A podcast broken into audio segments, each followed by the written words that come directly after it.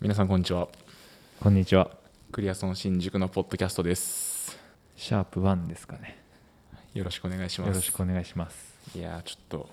YouTube とは違った緊張感がありますね確かにあっちの方が生なんでね、取り返しつかないですけど。慣れですかねうーん、でも俺も結構プライベートポッドキャストを撮ってて、YouTube 出た回数より多分、ポッドキャスト出た回数の方が多いんですけど、それでもなんかちょっと勝手が違うからが緊張します。テーマが重いからじゃないですか 確かに。 いや、誰が俺のポッドキャストが軽い軽いっていうか自分のフィールドでやれるとうん、まあ一応こう新宿とかクリアソンとかそういうものがついてますからねこのポッドキャストには今日から頑張ってやっていきましょうよろしくお願いしますさて、まあ、今回がシャープ1になるわけですけどあのシャープ0でもお伝えした2040年に住むクリアソン新宿のファン劉陽崎氏からのメッセージが、まあ、届いていまして、まあ、それをまあいくつかストックがあるんで紐解いていこうかなと、まあ、紐解いていくっていうか、まあ、それをまあ読み上げてサッカークラブとしてこれから何していくのかっていうことを考えていきたいなっていうふうに思っています返事はできるの返事はできますじゃあ,、まあこのポッドキャストを収録した後にまあこういう、まあ、小林修三と井筒陸也で話したら、まあ、こうなったわ こういうこうっなていうったわっていうのを、まあ、返信する形で、はいまあ、そしたら竜陽崎さんも安心しますもんね竜陽崎噛んだけど今僕も結構毎回怪しいんですよねさて、まあ、今回竜陽崎さんが嘆いていたのは、まあご自身にもお子さんがいるみたいで、おお、はい、これはもう新情報なんですけど、 新着はい、確かもうに竜陽崎が何者か全く見えてない中で、うんまあ、子供いることだけはまあ今回のメッセージで分かったんですけど、なるほどはいあのまあ、新宿に限らず日本全体の課題でもあるんですけど、まあ、少子化問題が叫ばれて、まあ、少子高齢化問題が叫ばれてからもう本当に長い年月が経ちましたけど、はいまあ、新宿もやはり対岸の火事というか、ま、全くの当事者で、まあ、非常に子どもの数が、まあ、減っているらしいとうん我々が住む2021年に比べてさらに。こっからさらにはい、っ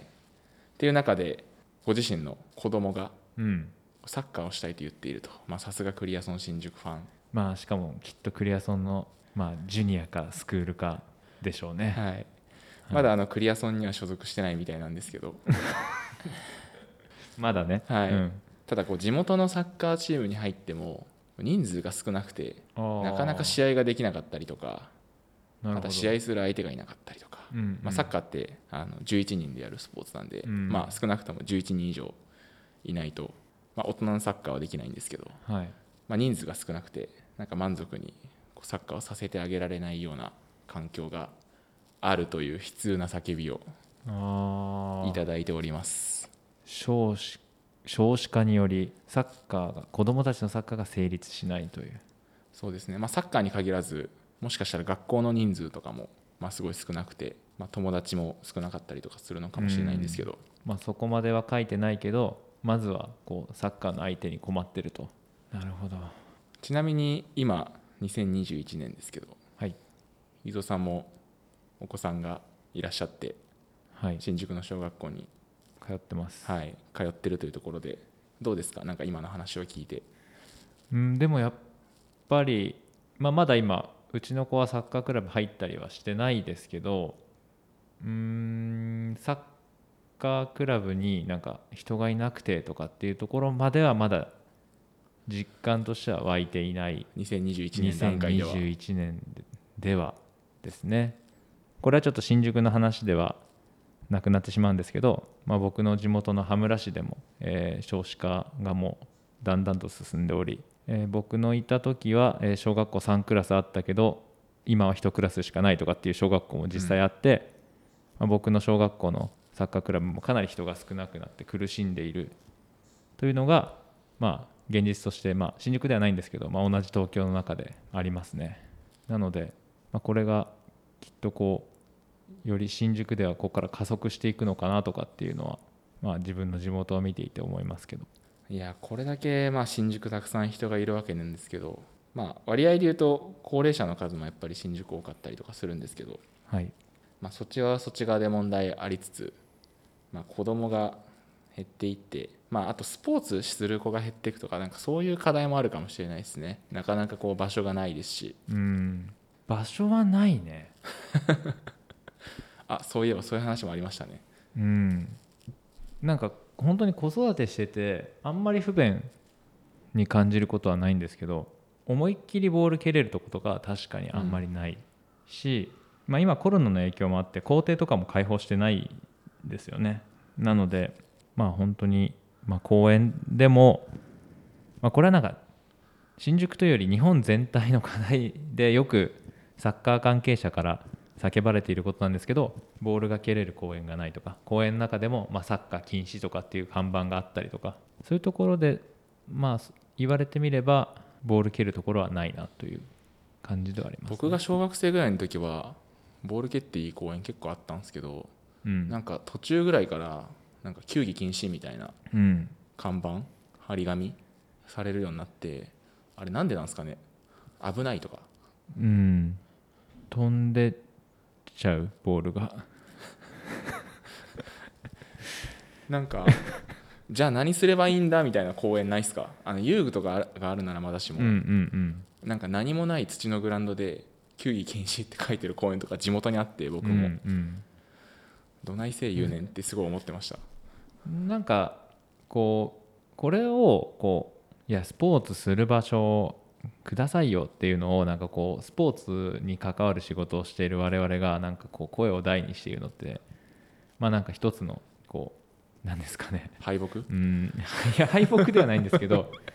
いやいやなんかそちら側のロジックじゃないですかっていう話にもなってしまうかもしれないんですけどなんかこう、まあ、確実にあれは苦情が来てるからですよねうんうんうんボールボールが危ないとか、うんはい、なのでなんかこう周りの大人まあ苦情を言うのはほとんど大人だと思うのでまあ公園にその張り紙を貼るには大人が確実にここでボールを蹴らせないでくださいっていうこと言って収集がつかないんでえもう野球は OK でサッカーはダメなのかだサッカーは OK で野球ダメなのかとかそういうのももうもうよく分かんないからもう全部禁止みたいなみたいなそういう流れじゃ想ないで像すつかきますねはい、なのでこう大人たちがどういう公園にしたいのかっていうところでそこにスポーツが生まれるかどうかっていうのは、まあ対局決まるんじゃないのかなっていうのは思うんですよね。そうなった時に、まあ、スポーツ全然してきたこともないし、まあ、自分もスポーツに関わったことがないとそんな人たち大人が例えば子育てしてて、まあ、子供に別にサッカーやらせるつもりもない2歳ぐらいの公園をあ2歳ぐらいの子供にを公園でこう散歩させたりとかした時に、まあ、4号球とか ボールのサイズボですールのサイズそうサッカーボールがまあまあな勢いで来たらサッカーなんやねんみたいなやめちまえサッカーそうそう もう確かに確かにっていう流れなるほどだと思うんですよね。なるほどはい、でそうなった時にこう大人が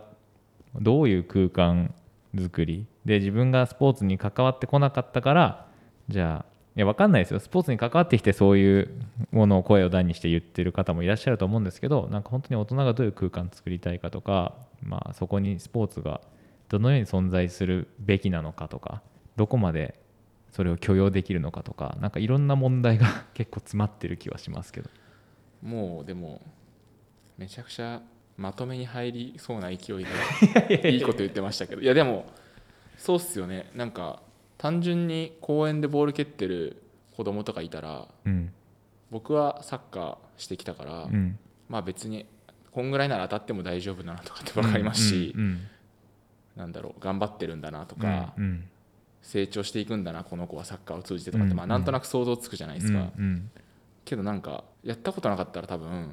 危ねえみたいな感じになるしなんか僕も野球あんまやったことないんでうんうん野球だとちょっと怖いなと かある知らないことにおけるなんか恐怖みたいなのってうん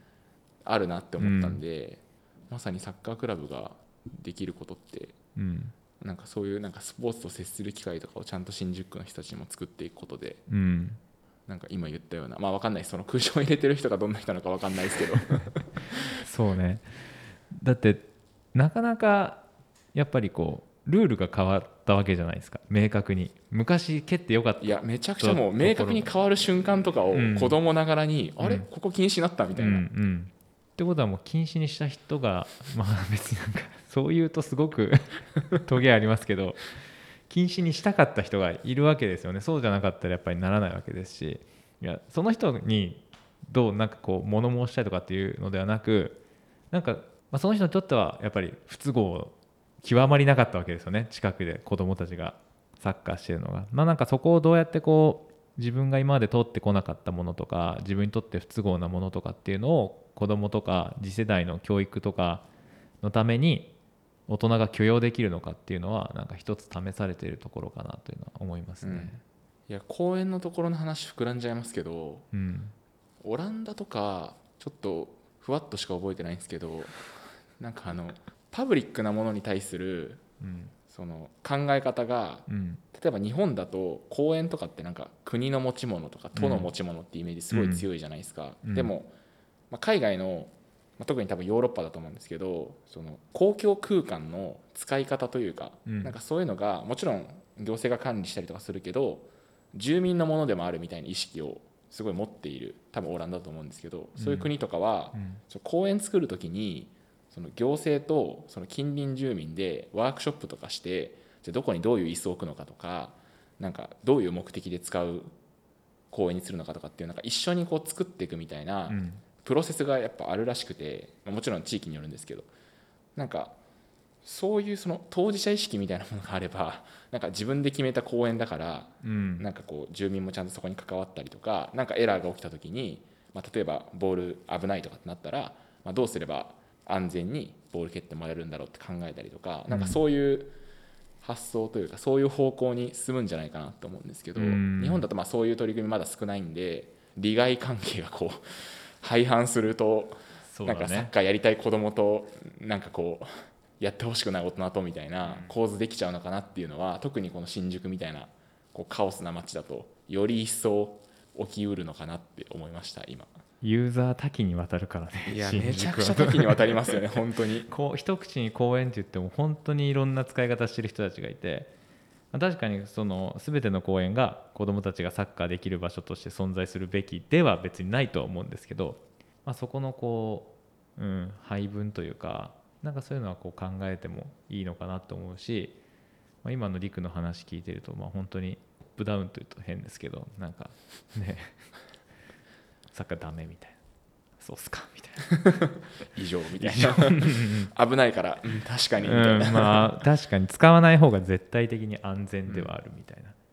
ですけど確かにそこのこうパブリックに対しての当事者意識っていうのはまあ非常に低い国ではありますよねこれはもう新宿とかじゃなくてに日本がやっぱりこうなんかこう与えられて自分たちが使っていいものというか,、うん、なんか自分たちで作るとか、うん、そういう感覚はやっぱ自分自身もあんまりないというか、まあ、それがねいいか悪いかっていうとあれですけど公園設計してみたりとかしたいですよねそのワークショップ参加したい、いやそうっすよね、うんなんかサッカークラブがうん、監修とか、まあ、そんな偉そうな肩書きでいけるか分かんないですけどうんうんまあでもなんか僕らも毎日、まあ、これからもこれからっていうか今日これからも落合中央公園という公園の名の付く場所に向かって自転車をこいでサッカーの練習して まあ J リーグのグラウンドでも公園って名の付いてるところたくさんあるじゃないですか、うんうんで結局僕らめちゃくちゃ公園で過ごしてる時間長い人生だと思うので。そうだね確かに言われてみれば、うなんか公園を監修するぐらいの力はあるんじゃないかなと思ったんですけどこんなにも公園で過ごしてる人たちいないねそう言公わ園れでて仕みれ事ばしてますもんねいやいやもう分かったよそうやって別にサッカーしやすい公園をサッカークラブが作るとかめちゃくちゃちょっと寒いですけど、うんなんか寒いねでも街スポーツ健康とかなんかこの辺ってサッカークラブとかなり近いうん概念なんで、うんみんなにとってこう必要な公園って何なんだっけとか、うんなんかこうサッカー身近に感じてもらってあなんかサッカーってこういういい面もあるんだとかってもしなんか住民の方に知ってもらえたら、うんある公園がサッカーやるの禁止じゃなくなったりとかうんなんかそういう風なのはもしかしたらできるかもしれないですね。うんあのー ACL でアジアチャンピオンズリーグっていう大会があるんですけど危ないのなんかサッカー媒体かのようないいでしょ別話に わかるでしょアジアチャンピオンズリーグにでオーストラリアのメルボルンに行った時のあの圧倒的な講演力 すごいんですよ講演力がすごいんですよもう街街がほぼ公園みたいな感じになってて、あーまあ、海いやそ外れとはかそういうイメージあるないや、まあ、国土の問題もあありますよ、はいはいそれはもちろん、うん、そうですけどなんかあこう街の設計するときにすごく公園がなんかこう重視されて設計されてるんですよね明らかにで本当にこう市民の憩いの場になっていて、まああそこがサッカー禁止なのかどうなのかし分かんないですけどおそらく大丈夫でしょうなんかそういう、まあ、なんか向こうの、ね、特にメルボルンとかって、まあ、本当世界で住みやすい国ランキングとかでいつも上位に来るような国なので、まあ、そういう人気の都市ではあるのはもちろんそこで広いオーストラリアが広い国であるとか、まあ、いろんなことを差し引いて考えてもやっぱりこうあの時にああいい街だなって思っ本当に思ったんですよね住んでみたいなと思ったしでそうなそう思った大きな要因の一つがやっぱりその講演力で講演力って普通に言ってますけど、 別に一般的な名詞ではないなんですよね。うん、何の話したか忘れちゃいましたけど、まあでも、その子育てのちょっとこ少子化の話に戻ります一回戻りましょう戻る戻った時になんか子育てしやすいかどうかとかってなんか本当にざっくりな印象でしかないと思うんですよねなんか僕は今新宿子育てしづらいとは全然思わないですしむしろしやすいと思うんですけど、まあ、今までそんなイメージなかったですし、まあ、なんでそんなイメージなかったかって言われたら別にただの印象値でしかないんですよねなんとなくなんとしなやすくそう、うんしにくそでもそれってほぼ公園があるかないかなんじゃないうなるほど、はい確かにそうかもななんんかか近所にでかい公園1個あるだけでうんもうここは子育てしやすいと土地ですみたいな公園もあるしみたいなですよねってなるじゃないですうか、んうんだからなんかこういやだから公園作りましょうとかそういう平たい話ではなくてなんかこうその限られた公園まあ公園がないわけではないんじゃないですか新宿もなのでそこのこうそういったものの、えーなんていうかなまあ球技が禁止か禁止じゃないかとかっていうのはそれのこう一因でしかないと思うんですけどそれがどれぐらい市市民のこう子育てのしやすさにこう起因してるかなんかそこをなんかこうサッカークラブとしてなんかこう公園とそれこそ陸が言ったようにサッカークラブそこの関係なんかこう一つ実証したいなっていうのはちょっと確かにいやそれマジであるかもしれないですねなんか意外とあるじゃないですか、まあ、新宿中央公園もそうですし、うんまあ、御苑もあれ公公園というかう庭ん園だし、うんまあ、我々の落合中央公園もまあまあな広さがあって、まあ、テニスもできるしサッカーもできるし、はいだからなんか意外と憩える場所憩いの場所はあるうんもののうんなんかでも新宿って当然公園のイメージないじゃなないですいか。ねそれってなんかちょっともったいないというか、なんか僕たちがうまく、まあ、プロモーションするまでいいけないと思いますけどなんか街と公園みたいなのはこうあるかもしれないですね、うん、うんすっかり公園の話に公園トークになっちゃいましたねこんなに公園って言って 公園力とかいうもうわけわから んいやでも確か流に行そうですよねる流行る絶対これうん確かに住みやすい街って吉祥寺とか公園あるんでしたっけ井の頭公園とかじゃないんあーだそっかそっかから本当著名な公園が結局その著名な公園にみんな引っ張られてると思うんだよねうん、他にこうなんだろうな、まあ、吉祥寺すごくいい街で、まあ、あの青梅線沿線からすると一番最初に来る立川の次に来る大きな街で僕も大好きな街なんですけどじゃああそこがこう取り立てて住みやすいか子育てしやすいかとかって言ったら僕住んだことないんで分かんないんですけどなんでこんなにこう住みやすいと言そうわれてい言るかわれてるのかって言ったらやっぱかなり井の頭公園さんの井の頭公園さんの持つ公園もう力公園力底上げされている街がうん だと思います。すそうっすよねうんいやこれは一つなんかできることかもしれないな新宿中央公園めちゃくちゃ良くないですかもう最強です最強だよねもう何度も言いますけど僕は何度も言ってないの かな僕はもう徒歩3分いやなんなら徒歩1分のところに住んでるんで、いやでも最近はやっぱ芝生きれいにしたりとかして、うん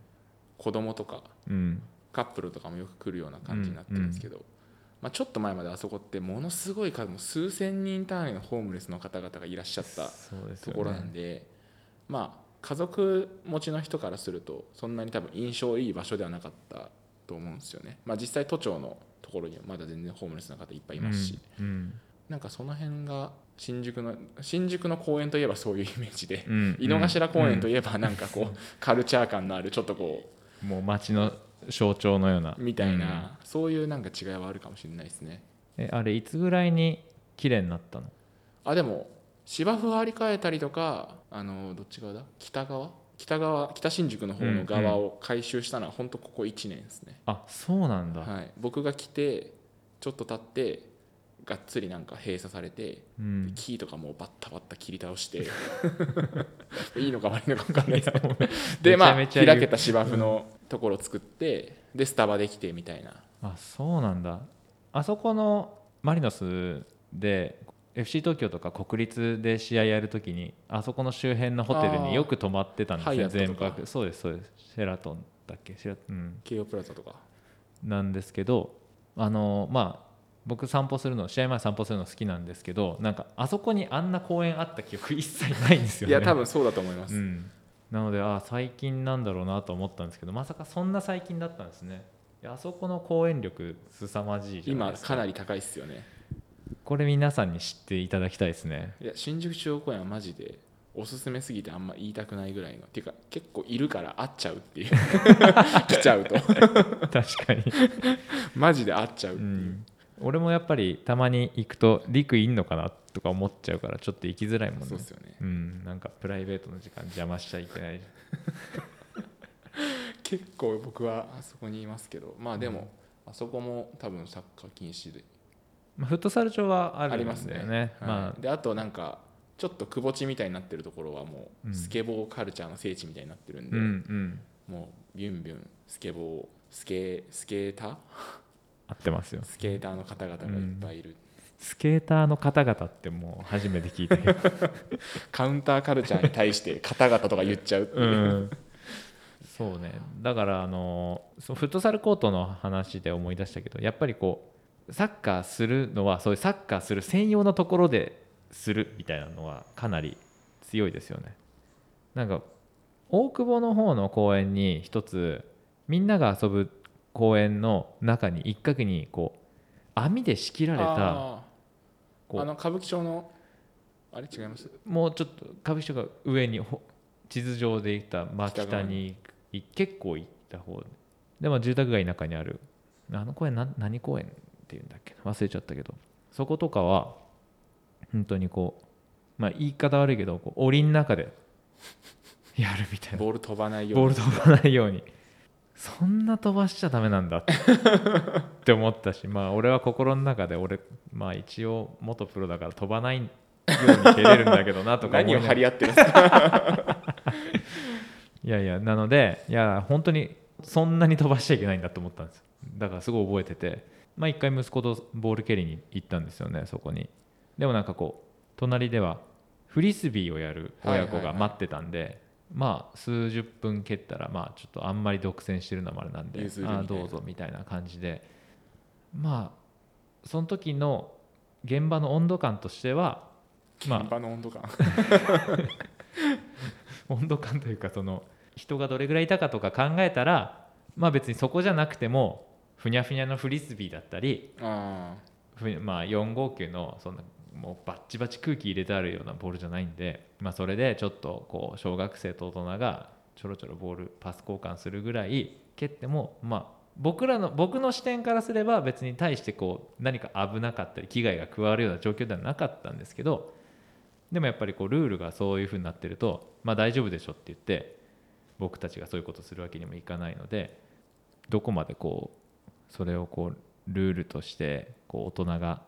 子どものスポーツに対してうん線を引くかっていうのはうんめちゃくちゃ難しい問題だなっていうのはあ確かその時改めて感じました。 に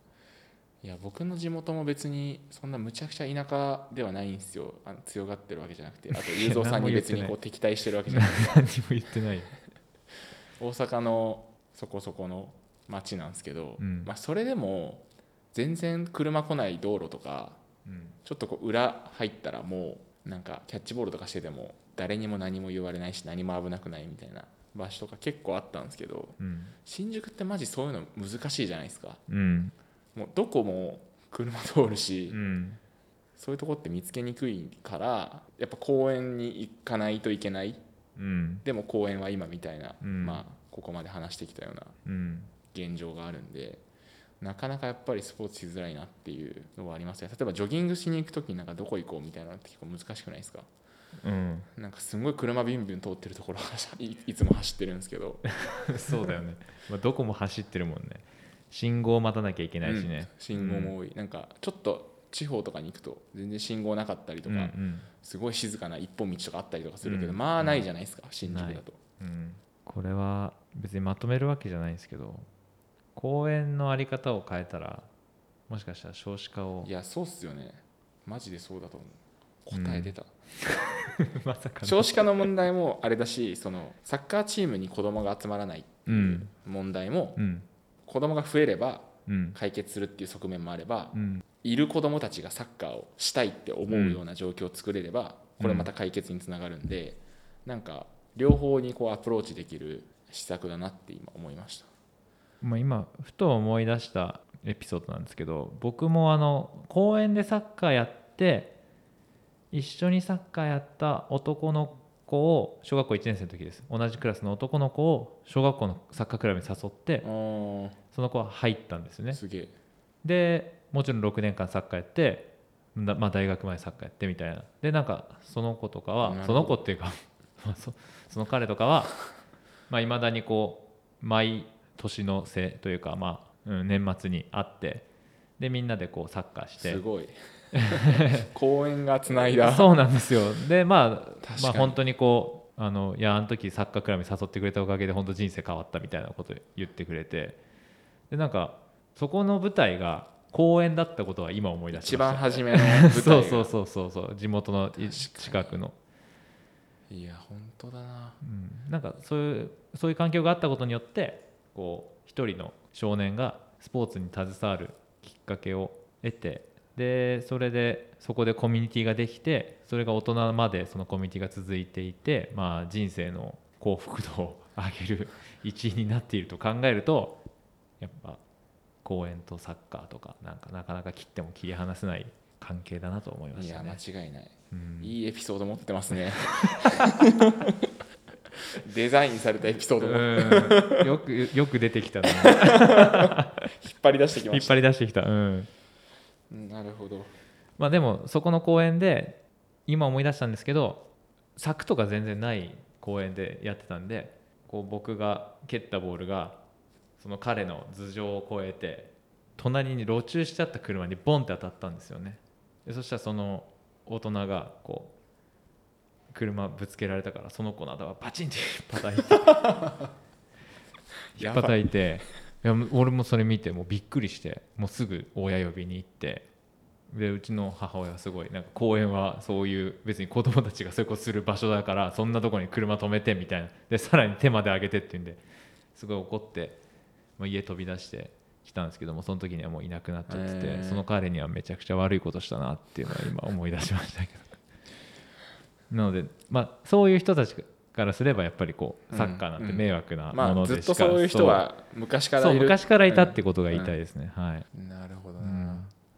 いやでも公園もうずっと公園の話して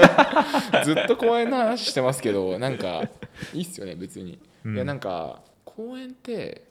サッカーとかしてるとその隣の小学校のうん子たちも来てたりとかして、うんうんうんなんていうんですか学校内にいるとつながれない知り合えなかった子とかとも、うんなんか最初は全然別で遊んでてもちょっとなんかゆるくなんか徐々にこう混ざり合ってでなんか隣の小学校に友達できてで中学上がったら一緒だったとかっていうエピソードなんか結構あったんですよねうんうんやっぱりその子供同士のネットワークとかもうんどんどん多分、まあ、こんな世の中なんでげ限定されていくというかちっちゃくなっていくし、まあ、それはオンラインとかに広げるともしかしたら広がってるのかもしれないですけどリアルなつながりで言うと多分どんどん減っていく中でなんか公園で出会った公園友達みたいなのってなんか物心つく前とかもなんか親もそういうこと言っててうん、なんかこう公園フレンズみたいな呼び方をしててダセえなって思ってたんですけいやいやいやかわいそうだ なご両親どなんかでもそのここの公園によく行ってたうん誰々君みたいな、うんうんそこでなんか知り合ったママ友みたいなのがいたりとかしてなんかそういう意味ではやっぱりそういうのも込み込みで住みやすさとか、うん育てやすさとかにつながってるっていう意味で言うと確かにやっぱ公園っていうものの持つ機能ってめちゃくちゃやっぱいろんな多岐にわたって住みやすさをこう左右するんだなって思いましそれのなんか究極系が団地なのかなった。て思ってわ僕なんか僕の実家団地だったんですね昔ああの兄が生まれてその今の羽村の家に引っ越したんですけどそれまで羽村団地に住んでたんーですけど、え羽村団地の時の友達のこう質すごいんですよこう濃さーあ親の友達ほぼ羽村団地の時うんな要はこう団地が開けましたでみんな一斉に入って、まあ、同じような年代ででそこで子育ても一緒同時にスタートしてで公園があるわけですよもちろんー団地の前に団地の前に、は確い、かにでやっぱそこでこうみんなで遊んで、まあ、サッカーしてとか団地の話もしたいいでやすね団地の話マジしたい団地団地フェチなんで僕 団地好きだよね団地好きっすねリークね、はい次団地かな団地の話したいっすね、うんなんかあるんですよ富山の方とかにも団地がいやなんだっけ富山ハイツだっけはい多分なんか名前はあれなんですけどかなりそこもやっぱ高齢化しててうん、うんうんうんそ高齢化の話するならそこの話かなってちょっと思ったんですけどそうですねあの一人暮らしのこう老人がすごく多いとこですよね、はいいはいまさにやなんかリサーチもしたいですねなんかインタビューとかして聞いたこととかここでなんかこういうこと言っててとかってやりたいですねーあー確かに富山ハイツ行きます行きたいですねうん怒られないかななんやポッドキャストって ってありえるいやちょっと面公白い園トーク盛り上がっちゃったなうんまあ町町っていうテーマで今回話すにあたってやっぱ公園はまあ切っても切り離せないんで多分これから講演会またありそうな気もしますけどねいつも公園の話よくしますよねしてる本当にうん新宿中央公園以外にどっかこうフェイバレットパークはあるのあでもまあ御苑はやっぱめちゃくちゃいいっすよねあーちょっと公園じゃないですけど庭園ですけど、うんそうだね、はいえ今もう空いてるあの予約制であそうなんちょだっと今最新は分かんないですけど予約制って言ってもなんかその場でも予約できたらあそうなんだいけるやつです、えーなんか閉じてるもんだと思ってました僕は今なんか Google マップでは閉園中ってなってるんですけど、うんホームページ行くとなんか普通にあそうなあんだって御苑あってどこだろうなまあ落合もいいっすよね落合い中央や公い園いもうんなんて言うんだろうな新宿中央公園とか結構なんか洗練されてる感じなんですよなんすかっそのごいオーガナイズ された、いされてるもんねで来る人もおそらく地元の人じゃないというかうあん地元の人ってのはうん長くそこに住んでる人っていうよりは、まあ、僕みたいにこうおのぼりさんねおのぼりさん誰がおのぼり さん新宿に憧れてこう、まあ、うん憧れてっていうとちょっと語弊がありますけど、まあ、お仕事とかで来られてる人が行っているなんかイメージなんですけど生活の一部って感じではないよねないですね、まだなんかそこまで落とし込まれてない感じがするんですけど、なんか落合とかってやっぱ住宅街だしかなりこう年季の入った建物とか建物っていうかお住まいとかがあるんでそういうところからなんかおじいちゃんとかがふらふら出てきてうん、 落合中央公園に行ってるんじゃないかなみたいないや僕の叔父があそうだ高田馬場に住んでいてあの散歩コースなのでよく練習身がてら散歩して挨拶して帰るみたいな僕らも雄三さんのおじさんっていう謎のポジションの男性に対してどう接していいか分からず「こんにちは」とか言って みんなめちゃめちゃででかい声で挨拶してくれるけどそうなんですよでそので僕のいとこですよねそのだからおじさんの子供たちはあそこで野球やってたっていう、あそうっすよね、はいいやそこ本当面白いんですよねなんか、アジア系の方々もすごいうん、たくさんいるし、この前はなんかサークルの